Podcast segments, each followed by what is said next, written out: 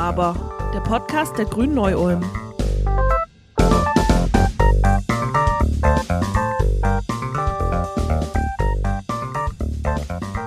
Korruption auf Erden. So lautet das Urteil eines iranischen Gerichts, mit dem zwei lesbische Aktivistinnen im Alter von 24 und 31 Jahren zum Tode verurteilt wurden. Wir hier in Deutschland haben gewiss auch mit Problemen zu kämpfen, wenn es um die Rechte und Sicherheit queerer Menschen geht. Erst vor einigen Wochen wurde Malte, ein Transmann, bei einem Schlichtungsversuch während des CSD Münster in den Tod geprügelt. Über den Status quo, beispielsweise jetzt hier im Bezirk Schwaben, haben wir erst vor einigen Wochen in unserem Podcast gesprochen. Wir haben hierzulande einen verhältnismäßig guten Blick darauf, wie es um unsere Gesellschaft steht. Doch der Fall der beiden zu Tode verurteilten Iranerinnen zeigt, dass uns oftmals erst mit solchen Meldungen in Erinnerung gerufen wird, wie es um unsere queeren Mitmenschen außerhalb unserer Grenzen steht. Nicht selten sehen Menschen aufgrund ihrer sexuellen Orientierung oder ihrer sexuellen Identität nur noch die Flucht ins sichere Ausland als einzige Möglichkeit. Viele solcher Menschen landen dann auch bei uns. Dabei gibt es viele Organisationen, äh, die diesen Menschen helfen, anzukommen und ihren Platz in der Gesellschaft zu finden. Eine davon ist Munich Kiew Queer. Dort wird queeren ukrainischen Menschen geholfen, egal ob sie jetzt hier geboren sind oder beispielsweise jetzt ganz aktuell wegen des russischen Angriffskrieges hierher fliehen mussten. Wie hier die Lage ist und was Munich Kiew Queer ganz allgemein für Arbeit leistet, darüber möchte ich heute sprechen. Willkommen bei Nu aber, dem Podcast der Grünen Neu-Ulm. Mein Name ist Alper Artun und ich darf euch heute ganz herzlich drei Gäste von Munich Kiew Queer vorstellen. Zum einen ist das Stefanie Hügler. Herzlich willkommen, Stefanie. Hallo, grüß dich.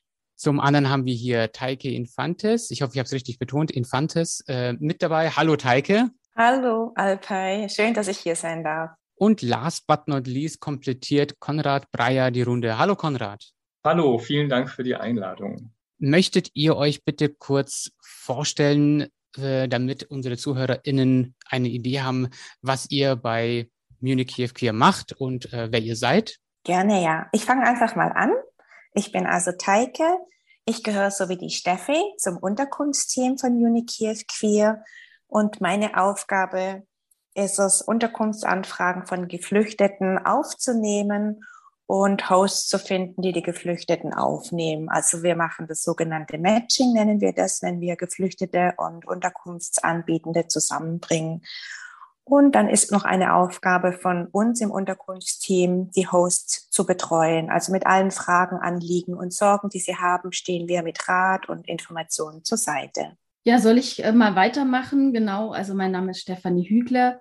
Ich bin seit 2019 bei Munich Kiew Queer, habe dort früher viele kulturelle Projekte, also bei kulturellen Projekten mitgemacht. Seit ein paar Monaten bin ich jetzt im Unterkunftsteam, wie Tai gesagt. Ich habe ganz früher mal Slavistik studiert, habe dadurch einen Bezug zur Ukraine und kenne einige der Geflüchteten persönlich aufgrund meiner früheren Arbeit mit Munich Kiew Queer. Wir sind zum Beispiel mal mit einem Chor nach Odessa gereist und einige der Leute, die jetzt hier sind, kenne ich aus dieser Zeit. Die sind mit Beginn des Krieges hierher geflüchtet, so, sodass ich einen sehr persönlichen Bezug zu ihnen habe. Ja, und ich bin Konrad, Mitgründer von Munich Kiew Queer. Mein Mann und ich haben das damals 2012 gegründet mit anderen AktivistInnen, vor allem hier in München. Ich mache jetzt vor allem die Pressearbeit, die Gesamtkoordination und nenne mich Sprecher von Munich Kiew Queer. Ja, vielen Dank euch dreien für die kurze, knackige Vorstellung. Dass ihr euch jetzt hier um geflüchtete queere Menschen aus der Ukraine kümmert, ist ja nur eine, wenngleich natürlich gerade sehr präsente Facette eurer Mission. Wir haben jetzt auch schon gehört, es gab kulturelle Projekte. Ihr seid nach Odessa gefahren. Bevor wir jetzt hier auf die aktuelle Lage äh, zu sprechen kommen, würde ich, würde mich interessieren, wenn wir hier einen Schritt in die Vergangenheit machen könnten. Conrad, du hast gesagt, euch gibt es seit 2012. Warum hast du das mitgegründet und was waren jetzt vor dem Krieg so üblicherweise eure Aufgaben gewesen? Ja, wir hatten 2012 einen CSD in München, der unter dem Motto stand Fight for Global Rights, Solidarität kennt keine Grenzen. Da hatten wir Aktivistinnen aus verschiedenen Städten in Mittel- und Osteuropa eingeladen, unter anderem aus Split und Budapest und eben auch aus unserer Partnerstadt, nämlich Kiew. Und die drei Aktivistinnen äh, und Aktivistinnen, die hatten gerade zu der Zeit versucht, einen Pride-Marsch in Kiew zu organisieren. Das ging schief, weil die Polizei das nicht schützen wollte. Und dann kam einer der dreien, das war der Taras, der war, wurde verprügelt und hatte eben so eine Concussion und, äh, und so eine Spange, das war schrecklich. Er konnte kaum reden bei der Podiumsdiskussion, wo er eingeladen war. Und das hat die Münchner innen ziemlich schockiert. Wir haben dann gesagt, wir müssen was aufbauen, um euch zu unterstützen, die Menschenrechtslage von LGBTIQ. Und um es kurz zu fassen, so ist dann im Herbst drauf Munich Kiew Queer als Initiativgruppe entstanden mit drei GründerInnen und da war ich einer davon. Und wir haben seitdem daran gearbeitet, die Situation von queeren Menschen in der Ukraine äh, zu verbessern, aber auch in Deutschland. Und zwar äh, haben wir eine Pride-Kooperation gegründet zwischen dem CSD München und dem Kiew Pride. Inzwischen gibt es, äh, unterstützen wir Prides in, in der ganzen Ukraine, vor allem in Odessa, wo auch Steffi schon war. Und wir machen sehr viele kulturelle Veranstaltungen, weil man ja auch, das ist der beste Weg, um die Menschen kennenzulernen vor Ort. Ne? Äh, da weiß man, um wen es geht. Wir machen aber auch Workshops für Ehrenamtliche, vor allem einen Jugendaustausch, machen sehr viel politische Aktionen und Öffentlichkeitsarbeit. Und im Laufe der vergangenen zehn Jahre hat unsere Arbeit mit dazu beigetragen, sage ich mal, dass die äh, Sichtbarkeit der queeren Community in der Ukraine gestiegen ist und auch die gesellschaftliche Akzeptanz. Und da waren wir jetzt zuletzt vor Ausbruch des Krieges auf einem ganz guten Weg, was auch die gesetzliche Situation angeht. Ja, das wäre tatsächlich gleich direkt meine nächste Frage gewesen, wie ihr die Entwicklung seht in der Ukraine. Das klang jetzt für mich auch so, dass ihr ja gar nicht mal, also dass ihr schon einen relativ großen Teil eurer Arbeit in der Ukraine habt, also dass ihr vor Ort den Menschen in der Ukraine helft. Odessa, Kiew, überall.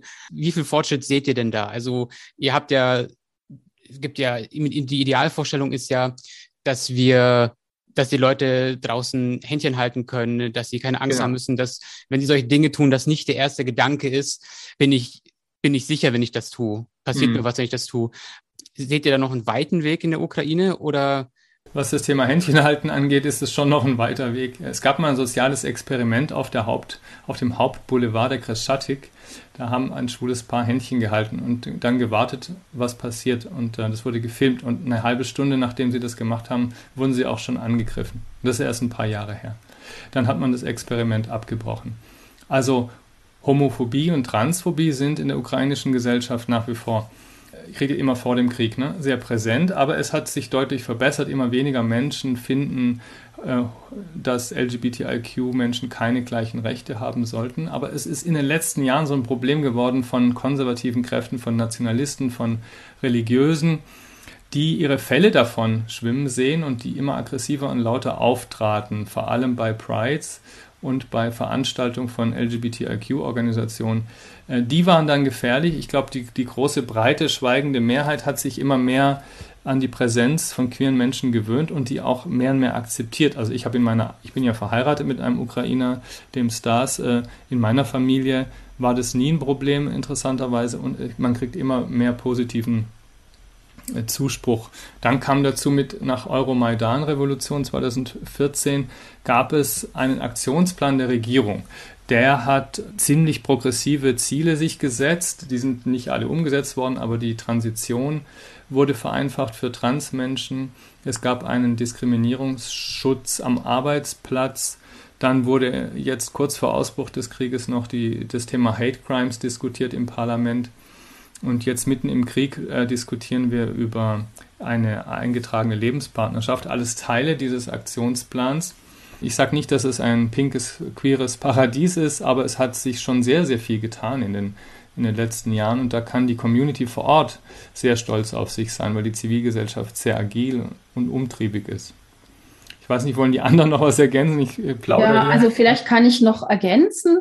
Ich war ja in Odessa 2018 war das, genau, und da war der Odessa Pride. Also wir sind dorthin gefahren mit dem Chor zu einem Q-Fest, also zu einem Chorfestival. Das war aber kurz vor dem Pride, sodass wir auch am CSD sozusagen dort teilnehmen konnten. Und ich hatte dort im Vorfeld schon ziemlich Angst, weil ich auch äh, Geschichten gehört hatte von Leuten, die dann verfolgt wurden, von Bildern gemacht, äh, die gemacht wurden von Schuhen, so dass man die Leute dann später äh, irgendwo anders wieder erkennen konnte und wo man sie dann sozusagen verprügelt hat.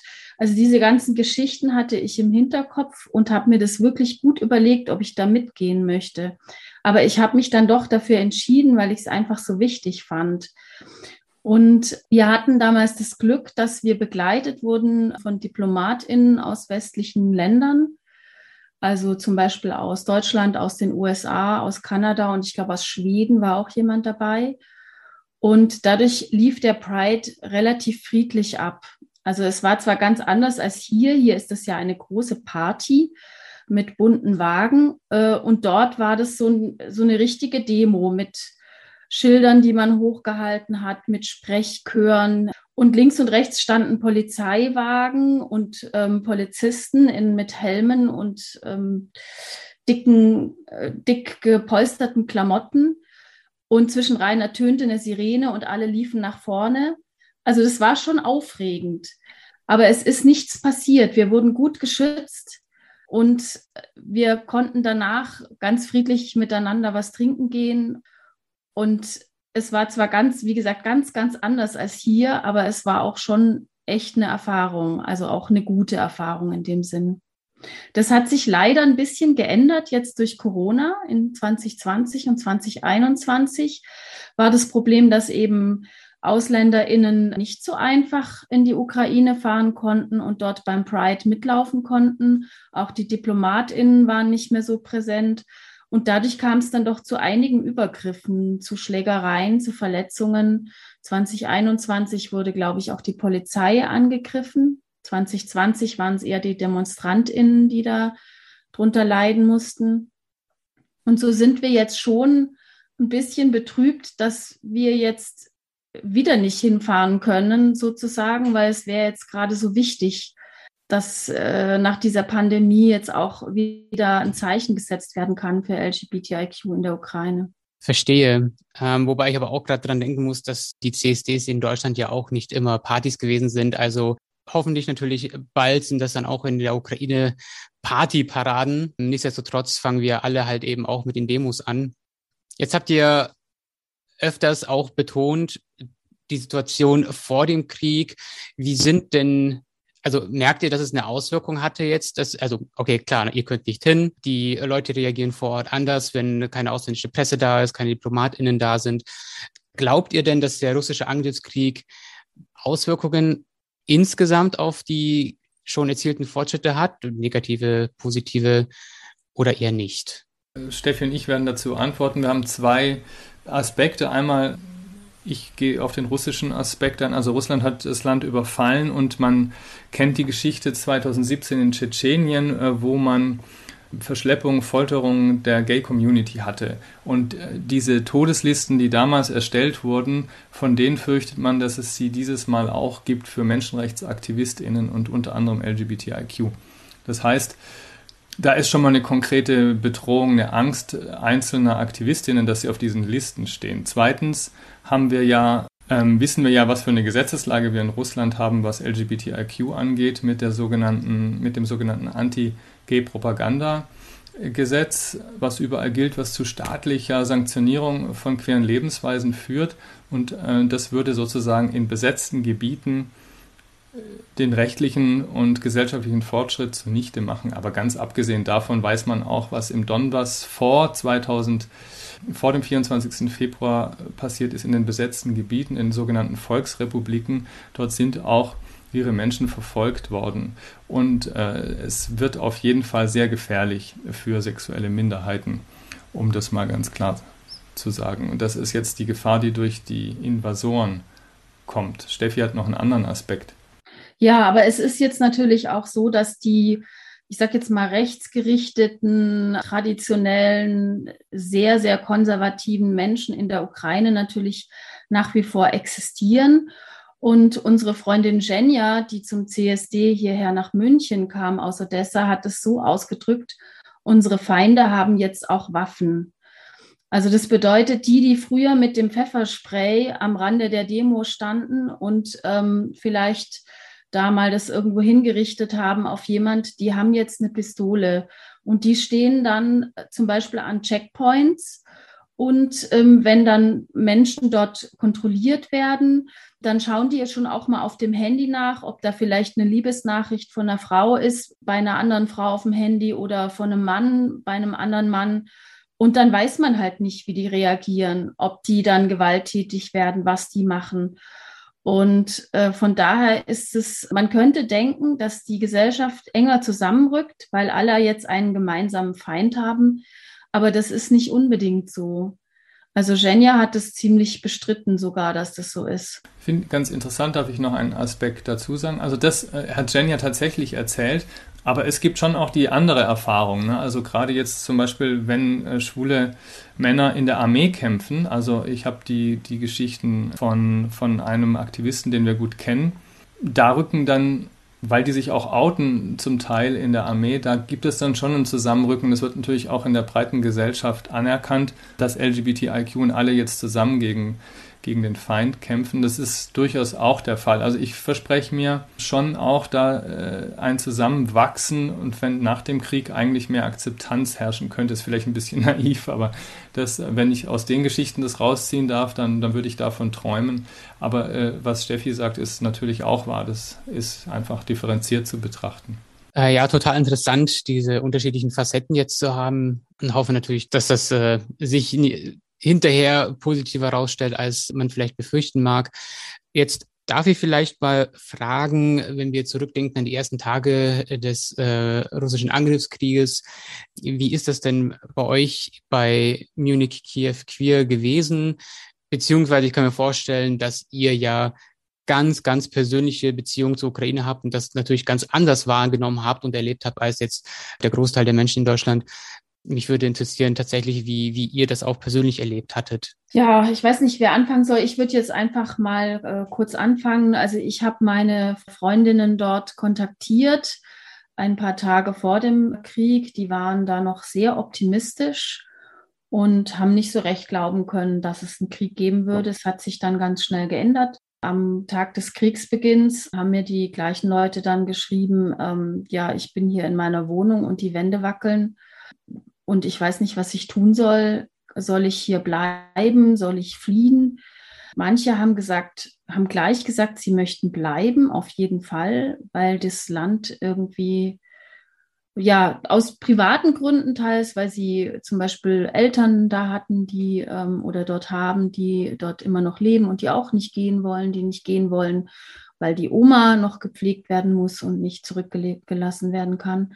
Zum Teil auch aus Überzeugung, weil sie äh, der Meinung waren, dass man das Land auch verteidigen muss und dass man nicht einfach gehen kann. Und manche haben auch ihre Meinung geändert. Nastja wollte ursprünglich bleiben, hat dann den Auftrag bekommen, eine ältere Mutter nach Kufstein zu begleiten und ist dann danach hierher gekommen. Also es war ganz unterschiedlich, aber äh, insgesamt kann man sagen, es war ein großer Schock für alle. Keiner hat so richtig damit gerechnet, obwohl es vorher in den Medien äh, und auch in der Ukraine natürlich diskutiert wurde. Dort wurde auch gesagt, packt euch äh, Notfallsets, ähm, packt euch einen kleinen Rucksack und so weiter. Aber es war doch ein ganz, ganz großer Schock und es hat wirklich ein paar Tage gedauert, bis sich alle sortiert hatten und ähm, so ein bisschen wussten, wohin die Reise geht. Genau, bei mir war es jetzt so, ich bin tatsächlich erst nach Kriegsbeginn zum Uni Kiew Queer äh, gekommen. Ich hatte noch, bevor der Angriffskrieg begonnen hatte, habe ich noch mit meinem Sohn gesprochen gehabt. Wir waren verschiedener Meinung, ob der Krieg beginnen wird oder nicht. Und dann an dem Morgen, als ich es in den Medien gelesen habe, bin ich zu meinem Sohn rein und habe gesagt, so, jetzt hat der Krieg angefangen. Und für mich war ganz wichtig, etwas zu tun. Nicht einfach nur die Zeitung zu lesen, mich ohnmächtig zu fühlen, sondern für mich war wichtig, Solidarität zu zeigen, ja, aktiv zu werden, irgendetwas zu tun. Und trotzdem habe ich mich nicht gleich beim Unikiew Queer gemeldet, sondern es hat tatsächlich eine gute Freundin von mir mit mir sprechen müssen und sagen, Teike, das ist ein Job für dich. Und ich hatte Angst vor dem Job am Anfang. Geflüchteten äh, private Unterkunft zu vermitteln, also in Berührung zu kommen mit den Menschen. Und dann habe ich trotzdem, habe ich gesagt, ich, ich schreibe Konrad jetzt und sage, dass ich diese Koordinierungsaufgabe gerne mache und ja, und ich bin froh, dass ich diese Entscheidung getroffen habe. Es ging alles so schnell die ersten Tage. Ne? Wir haben die ganze Zeit immer gesagt, es wird Krieg geben, aber als es dann passiert ist, hat, war es wie ein Schock. Also mein Mann hat mich morgens um, der Stars hat mich morgens um sieben geweckt und gesagt, der Krieg hat angefangen. Ich bin wie gelähmt gewesen. Aber das ging nur kurz. Also wir haben dann ja sofort ein Video aufgenommen und eine Spendenaktion ins Leben gerufen. Das war eh schon so halb vorbereitet und dann haben wir gesagt, jetzt wird es gemacht. Dann waren alle plötzlich hoch motiviert. Das war schon toll, muss ich sagen, wie sich diese Gruppe neu aktiviert hat nach zwei Jahren ja doch etwas lähmender äh, Pandemiezeit und alle zusammen dann gesagt haben, wir machen jetzt was und wir haben uns sehr gut schnell organisiert. Das war ja relativ komplex. Wir haben schnell jemand für, eine, für die Unterkunftsvermittlung äh, eingestellt. Inzwischen sind noch zwei weitere Stellen dazugekommen. Wir hatten sehr viel Rückhalt in der Münchner Community. Dann haben wir zusammen mit 40 anderen LGBTIQ-Organisationen das Queere Bündnis, das Bündnis äh, Queere Nothilfe Ukraine gegründet. Da war so viel Solidarität und Zusammenhalt und wir haben sofort Geld geschickt an LGBTIQ-Organisationen in der Ukraine, an einzelne Menschen, die uns dann auch schon angeschrieben haben, könnt ihr helfen? Ja, wir haben dann auch gleich in den ersten Tagen Zehntausende Euro bekommen äh, und ich muss sagen, wir konnten am Anfang den Leuten 500 Euro schicken pro Person, damit sie durch den Monat kommen. Inzwischen sind es nur noch 200, weil die Spendenlage sich verändert hat. Aber dieses Konstruktive, dieses Zusammenhalten, das war auch etwas Schönes und etwas, was, was Konstruktives in dieser furchtbaren Zeit.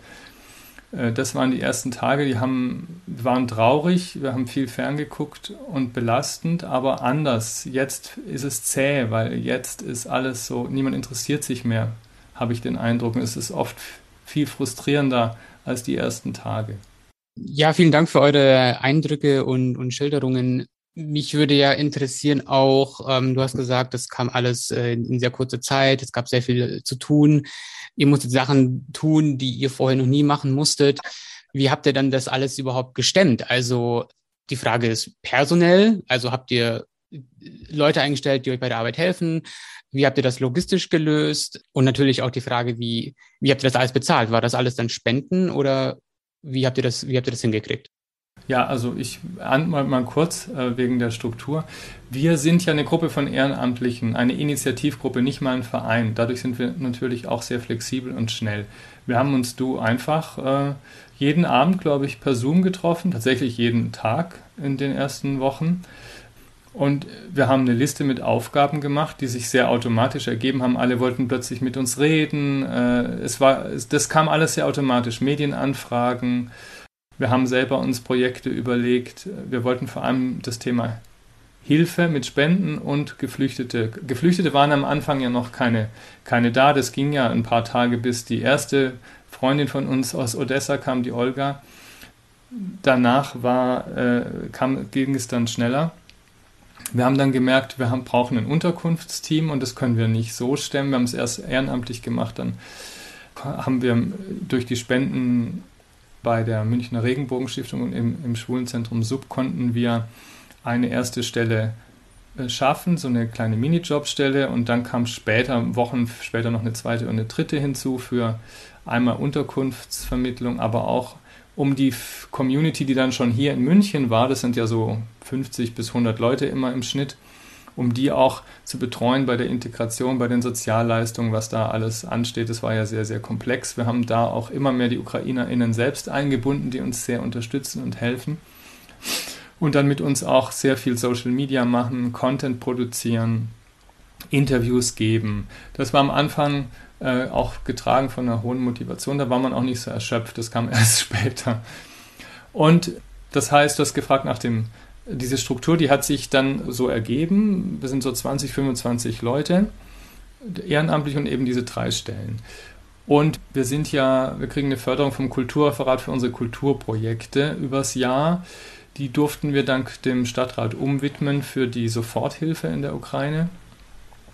Dann haben wir über ein privates PayPal-Konto, nämlich meines, angefangen, Spenden zu sammeln, die wir ohne Gebühren, flexibel, ohne Bürokratie schnell an die Leute schicken können, die wir, die wir äh, persönlich kennen. Da haben wir inzwischen über 106.000 Euro eingenommen. Und wir haben uns eben angeschlossen dem äh, Bündnis Queere Nothilfe Ukraine, die auch angebunden sind an einen Verein, das Aktionsbündnis gegen Homophobie.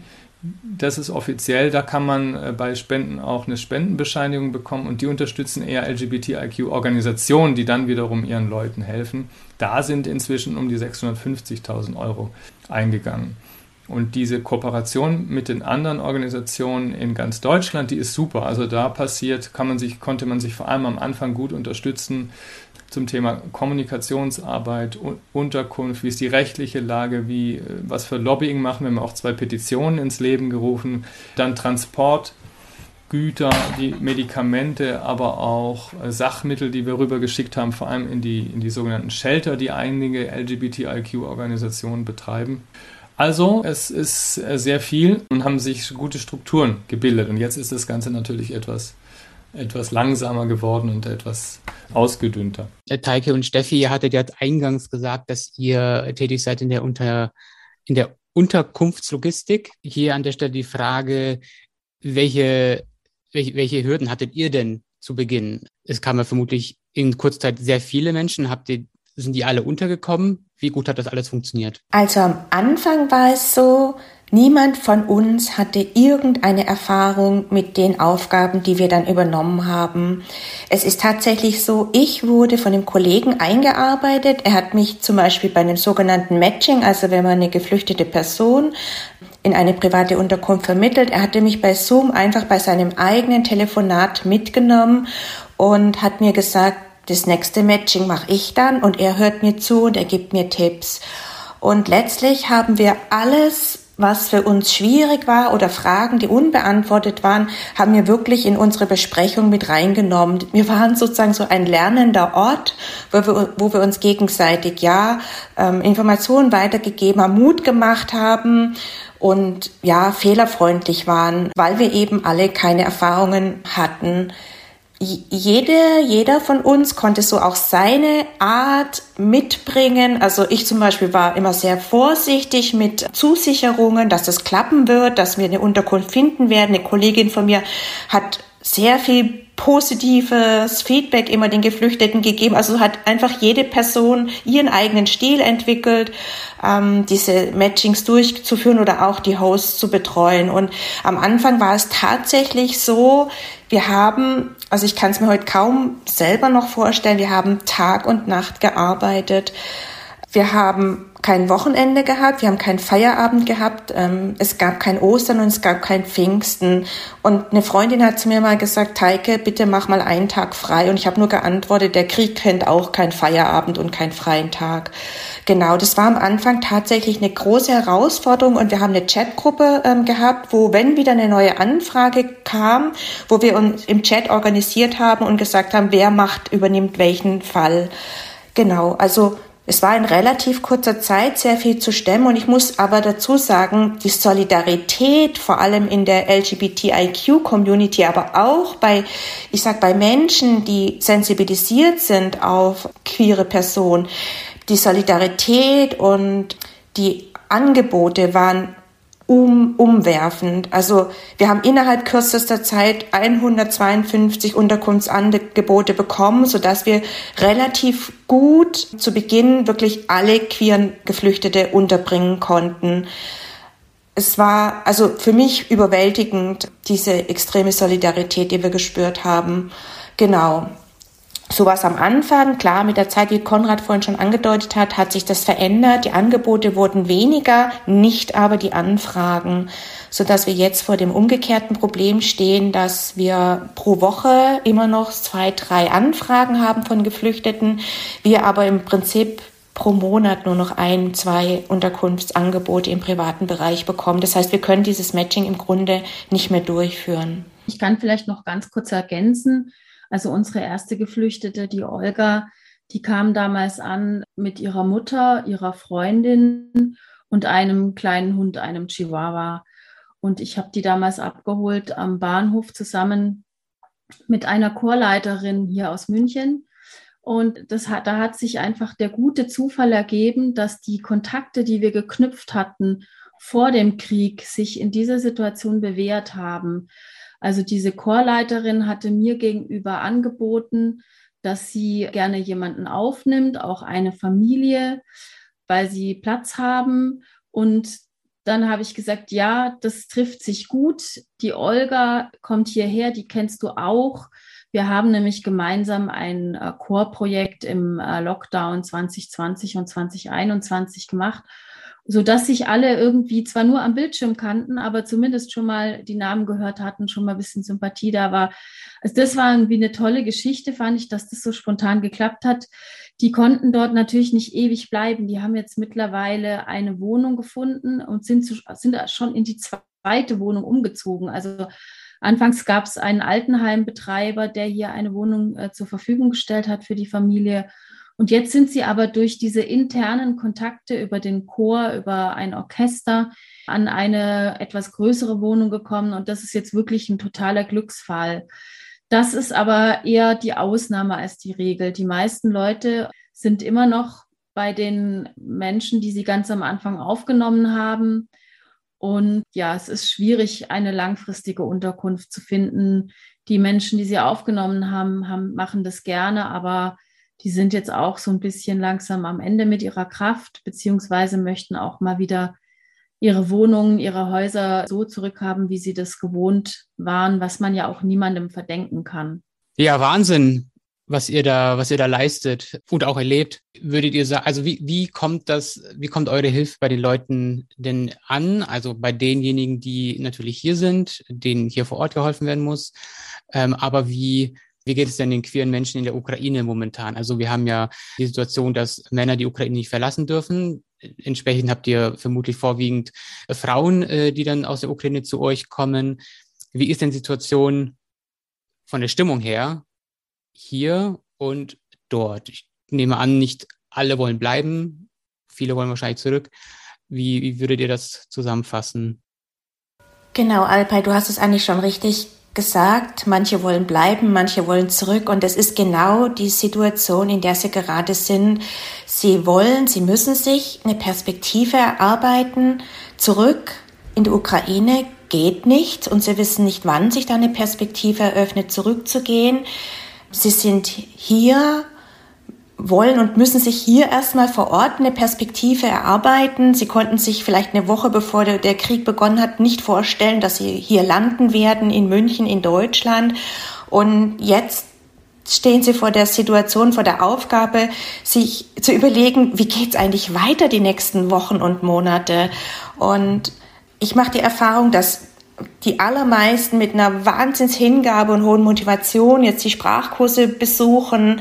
Klar, die suchen eine längerfristige Unterkunft, wo sie wissen, da können sie, wenn es notwendig ist, noch die nächsten Monate bleiben. Suchen ja auch Arbeit, also sie wollen sich schon auch eine Perspektive erarbeiten, ist aber tatsächlich in ihrer konkreten Lebenssituation gar nicht so einfach, weil sie nicht so sagen können, bleiben wir, gehen wir zurück, wann gehen wir zurück? Das macht es schwierig, sich da so eine Perspektive jetzt hier vor Ort aufzubauen.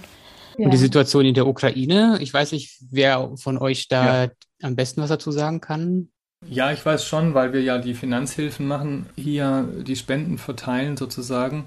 Also wir haben die Situation gerade ist die, dass die meisten Leute tatsächlich kein Einkommen mehr haben, weil sie ihren Job verloren haben, weil es gibt keine Arbeitgeber. Das heißt, äh, unsere PartnerInnen, FreundInnen, die haben schlicht kein Geld, um in den Supermarkt zu gehen. Und es gibt auch, die Versorgungslage ist natürlich auch prekär.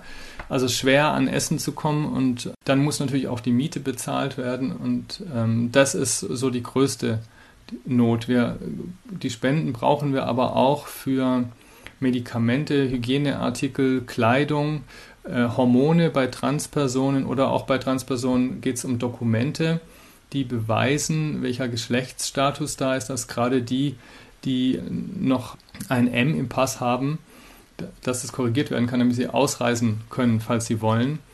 Ähm, das ist ganz wichtig häufig und wir müssen hier und da auch mal eine OP bezahlen oder natürlich Transportkosten, wenn sich äh, queere Menschen auf der Flucht befinden. Denn äh, die Situation ist ja oft, sie, dass die, oft die, dass die queeren Menschen aufgrund ihrer Lebenserfahrung ohnehin traumatisiert sind und nicht unbedingt Schutzräume haben. Also gerade die eigene Familie muss das nicht sein. Äh, Freundinnen äh, sind jetzt die Strukturen aufgelöst, oft durch Fluchtbewegungen. Also können sie sich in Shelter zurückziehen, die LGBTIQ-Organisationen organisieren, äh, wenn die Platz haben. Das muss alles auch finanziert werden, dort auch die psychologische Ansprache, die es dort vor Ort dann zum Teil gibt. Also das sind alles Gelder, die wir schicken. Und wir gucken, dass die Leute so drei, vier Wochen über die Runden kommen. Deswegen 200, 300 Euro wäre so das Mindeste für, äh, für, pro Person, was man geben muss.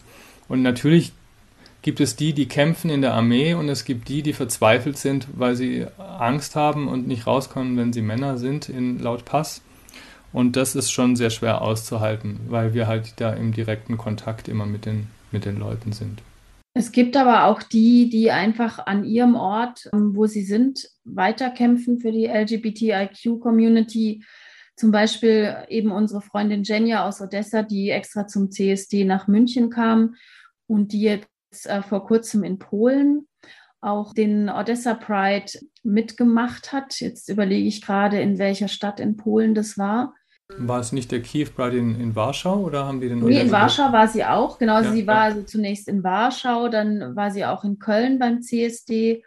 Und jetzt, genau, jetzt fällt es mir ein, jetzt ist sie in äh, Katowice gewesen da wurde ihr in Warschau angeboten, dass die Menschen aus Odessa, die LGBTIQ, zum Pride nach Katowice fahren können und dort mitlaufen können und dort auch äh, den Pride sozusagen haben können. Und diese Menschen gibt es eben auch, die einfach weitermachen und die einfach versuchen, im Inland und im Ausland für die Rechte von LGBTIQ einzustehen. Was, was wird denn, was sind denn eure Pläne momentan äh, in absehbarer Zeit, um die Leute weiterhin zu unterstützen. Also hier und dort natürlich. Ein paar Sachen habt ihr ja schon angesprochen. Manche, die jetzt hier sind, die sind halt jetzt hier. Die Situation ist, wie sie ist. Ich könnte mir vorstellen, Jobvermittlungen, äh, natürlich weiterhin die Unterkünfte zu, zu matchen und zu, ähm, zu vermitteln. Sprachkurse könnte ich mir vorstellen. Also was, was, was macht ihr strukturell, planmäßig, zukünftig, um äh, weiterhin den Leuten helfen zu können? Genau, also du hast es gerade schon gesagt, dem, um hier zu sein, braucht es eine Unterkunft und wenn sich jetzt die privaten Unterkünfte erschöpfen, dann braucht es da Alternativen. Und da hängen wir im Moment wahnsinnig in der Luft. Ähm, wir können in den allermeisten Fällen im Moment nicht mehr weiterhelfen. Das heißt, wir begleiten sie nur noch zum Ankunftszentrum, wo sie dann im Bundesgebiet verteilt werden. Und es ist wahnsinnig schwierig, mit diesen Menschen weiterhin in Kontakt zu bleiben. Also wir nennen sie Lost. Ja, das ist für uns eine ganz schwierige Herausforderung im Moment hier in der Stadt München, aber letztlich auch ja in anderen größeren Städten, wo es einfach eine Anbindung an die Community gibt, ähm, da Unterkünfte für die ukrainisch Geflüchteten aufzutun. Und klar, das mit den Behördengängen war in letzter Zeit ein ganz großes Thema, aber ich sag mal, das, das mit den Sozialleistungen, die Formulare ausfüllen, zu unterstützen beim Ämtergang, das ist was, das ist schon passiert und es ist ein bisschen sozusagen, jetzt kann zurückgefahren werden, weil da vieles einfach läuft inzwischen. Ansonsten für mich ist es immer wichtig, ein Ohr offen zu haben. Manche brauchen jetzt psychologische Ansprache, andere sind ganz dringend auf der Suche nach einem Job.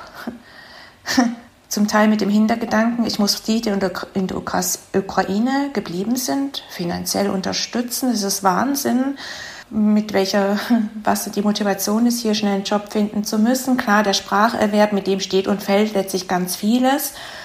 Und Genau, also ich bekomme vor allem mit, was es für Bedürfnisse hier gibt. Es sind zum Teil ganz banale Dinge. Ähm, die Menschen suchen hier ein Fahrrad, weil die äh, Verkehrsmittel teuer zu nutzen sind inzwischen, weil es diese 9-Euro-Tickets nicht mehr gibt. Suchen einen Schrank für das Zimmer, wo sie gerade sein können. Also genau, wir haben einfach die Ohren offen. Manche suchen die Anbindung ganz konkret zur Community, haben vorher irgendein Interesse, ein Hobby gehabt und möchten das jetzt hier aufnehmen. Und da gucken wir, ob wir da in die entsprechende Organisation rein vermitteln können. Zum Thema Wohnungen, da sind wir jetzt einfach auch auf der Suche nach langfristigen Lösungen, weil wir verstanden haben, dass wir jetzt die Hosts, also die GastgeberInnen, jetzt nicht unendlich lang beanspruchen können. Und wir haben jetzt im Moment die Idee eines äh, Wohnungsprojekts, eines WG-Projekts für queere Geflüchtete. Und ähm, da möchten wir auch mit verschiedenen Organisationen zusammenarbeiten. Auch von der Stadt München erhoffen wir uns da Unterstützung. Das ist aber alles noch ein bisschen in den Kinderschuhen. Ich ähm, möchte da jetzt nicht zu viel ausplaudern, weil wir ja äh, erst am Beginn sind. Aber wir haben vor kurzem einen Verein gegründet dazu und haben jetzt zumindest schon mal rechtlich die Form, dass wir das äh, auch machen können. Und ja, was jetzt, äh, was jetzt passieren wird, das wird sich jetzt in den nächsten Wochen und Monaten zeigen. Wir sind sehr gespannt, aber wir gehen da mit voller Energie und ja, mit, mit guter Hoffnung und voller Optimismus daran. Genau, und wenn ich noch ergänzen darf, Alpay, wir brauchen Geld. Also wir brauchen weiterhin Spenden. Ich sage das immer wieder. Äh, die Einzelfallhilfe ist das, worauf wir uns konzentrieren. Und es kommt nicht mehr viel rein, es reicht noch ein paar Tage. Und ich habe wirklich Sorge, dass wir irgendwann eine Anfrage bekommen, die ich nicht mehr bedienen kann. Und äh, das fände ich schrecklich. Ich habe jeden Tag Angst davor. Das heißt, wir brauchen Spenden, vor allem über dieses PayPal-Konto, weil wir nur so flexibel in die Ukraine Geld schicken können. Und ich nehme an, alle Informationen, die ich dafür wissen muss, um eine Spende tätigen zu können, finde ich auf eurer Website. Genau. Wie ist das denn? Also an der Stelle eine Anmerkung für euch, für unsere ZuhörerInnen natürlich alles äh, interessante, alle interessanten Links, äh, die wir hier ansprechen, findet ihr natürlich in den Show Notes, dazu später mehr. Äh, jetzt erstmal noch eine Frage, die ich mir gestellt habe. Angenommen, ich wohne im Umkreis München, aber potenziell eine, eine Unterkunft herzugeben und überlege jetzt, weil ich diese Folge mit euch äh, angehört habe, die könnte ich doch eigentlich zur Verfügung stellen. Was für Kriterien sollte diese Wohnung erfüllen? Zum einen und zum anderen schreibe ich euch eine E-Mail. Wie, wie, wie nehme ich zu euch Kontakt auf? Genau, also die Wohnung selber muss keine speziellen Kriterien haben. Wir freuen uns wirklich über jede Form der Unterkunft. Natürlich ist jetzt sozusagen das Wohnzimmer, das Arbeitszimmer jetzt nicht mehr so das geeignete, die geeignete Unterkunft. Aber wenn jemand sagt, ich habe hier ein WG-Zimmer, ich habe hier ein Apartment oder ich habe gar eine ganze Wohnung, dann einfach zu uns schreiben, home at munichkiefqueer.de und wir kümmern uns dann um alles andere, um eben das zu regeln, zu schauen, wer könnte in diese, also in dieses Zimmer, in dieses Apartment, in diese Wohnung passen. Also wir würden sozusagen das, den ganzen Ablauf, der dahinter äh, steht, den, um den würden wir uns kümmern.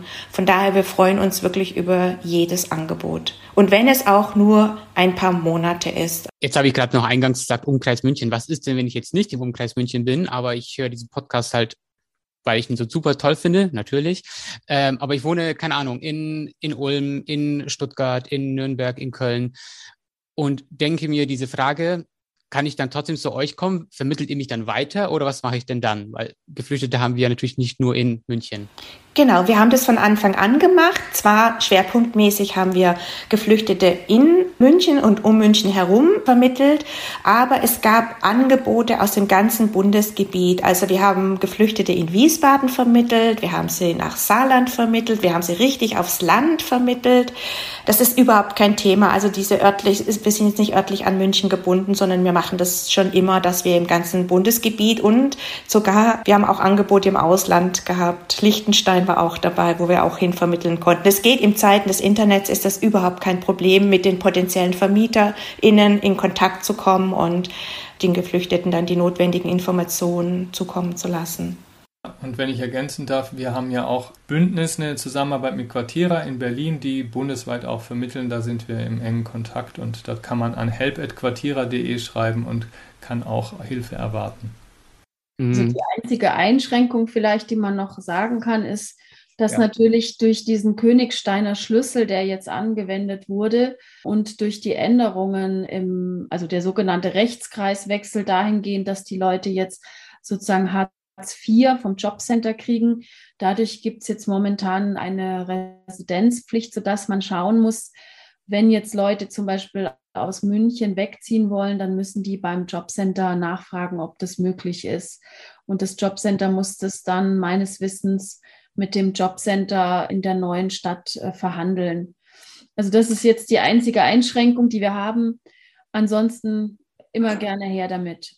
Genau, ich muss Steffi leider recht geben, dass äh, sein kann, dass es einen unbefristeten Mietvertrag in einer bestimmten Kommune, Gemeinde gibt und das Jobcenter sagt Nein dazu, weil eben dadurch, dass die Kommunen einen Großteil der Miete übernehmen und wenn sie, ich sage jetzt mal, ihr Limit erfüllt haben, dann übernehmen sie die, also den Zuschuss, äh, den Mietzuschuss gewähren sie nicht mehr, weil sie eben voll sind, sage ich mal, und dann hilft uns die Unterkunft auch nicht. Das ist im Moment die bürokratische Herausforderung, die wir stemmen müssen. Ja, vielen Dank dafür. Auf der einen Seite natürlich äh, erwärmt es mein Herz zu hören, von wo aus ihr überall Hilfe und Angebote bekommt und auch zu sehen, dass wir hier alle etwas näher zusammenrücken, europaweit auf ganz vielen Ebenen. Und auf der anderen Seite ist natürlich auch ein bisschen schade und traurig, dass wir oder dass, dass viele sich vermutlich auch an die Situation, ja, man muss schon sagen, gewöhnen und äh, vergessen dabei, dass immer noch Hilfe gebraucht wird. Insofern ein kleiner Appell an der Stelle an alle, die zuhören. Und leider sind wir an der Stelle dann auch schon am Ende unserer Zeit. Eigentlich haben wir auch schon ein bisschen überzogen tatsächlich, aber das konnte ich jetzt auch unmöglich irgendwie abwürgen. Ich wollte das alles hören. Und nichtsdestotrotz, ich hoffe, dass jetzt viele ZuhörerInnen an dieser Stelle festgestellt haben, dass ja auch Sie mithelfen können auf ein oder andere, auf die ein oder andere Weise. Wie gesagt, alle wichtigen Links findet ihr auch in den Show Notes zu diesem Podcast. Und euch dreien danke ich zum einen, dass ihr der Einladung gefolgt seid. Und zum anderen danke ich euch für die unheimlich wichtige Arbeit, die ihr leistet. Und Natürlich hoffe ich, dass wir mit diesem Podcast einen Beitrag leisten können, damit wir euch bei eurer Arbeit unterstützen. Und vielleicht sehen wir uns irgendwann noch einmal und dann mit ja einer hoffentlich besseren und positiveren Situation. Und bis dahin wünsche ich euch alles Gute. Bis bald. Vielen Dank für die Einladung. Es hat uns große Freude gemacht. Ja, danke schön. War wirklich sehr interessant. Auch die und, Fragen, die du gestellt hast. Und von mir, auch, von mir auch ein großes Dankeschön und hat mir auch sehr viel Spaß gemacht, Alpay. Dann ciao. Ja, den Spaß, den hatte ich auf jeden Fall auch und äh, ganz viel gelernt habe ich nebenbei ebenso. Und ich hoffe, ihr, liebe ZuhörerInnen, ebenfalls an der Stelle natürlich die Hinweise wie jedes Mal. Ihr findet unsere Folgen bei den üblichen äh, Anbietern Spotify, Deezer, iTunes, Google Podcast. Ihr findet die Podcast-Folge auch auf unserer Website mit einem Artikel dazu, grüne-neu-ulm.de slash podcast. Da gibt's noch mal alle Informationen ausführlich. Und wenn ihr schon dabei seid, ihr kennt das Spiel, Lasst ein Abo da, wenn euch das gefällt, denn jedes Abo zieht einem CSUler die Lederhosen aus. In diesem Sinne, bei den nächsten Folgen bitte wieder reinhören und bis zum nächsten Mal. Auf Wiederhören.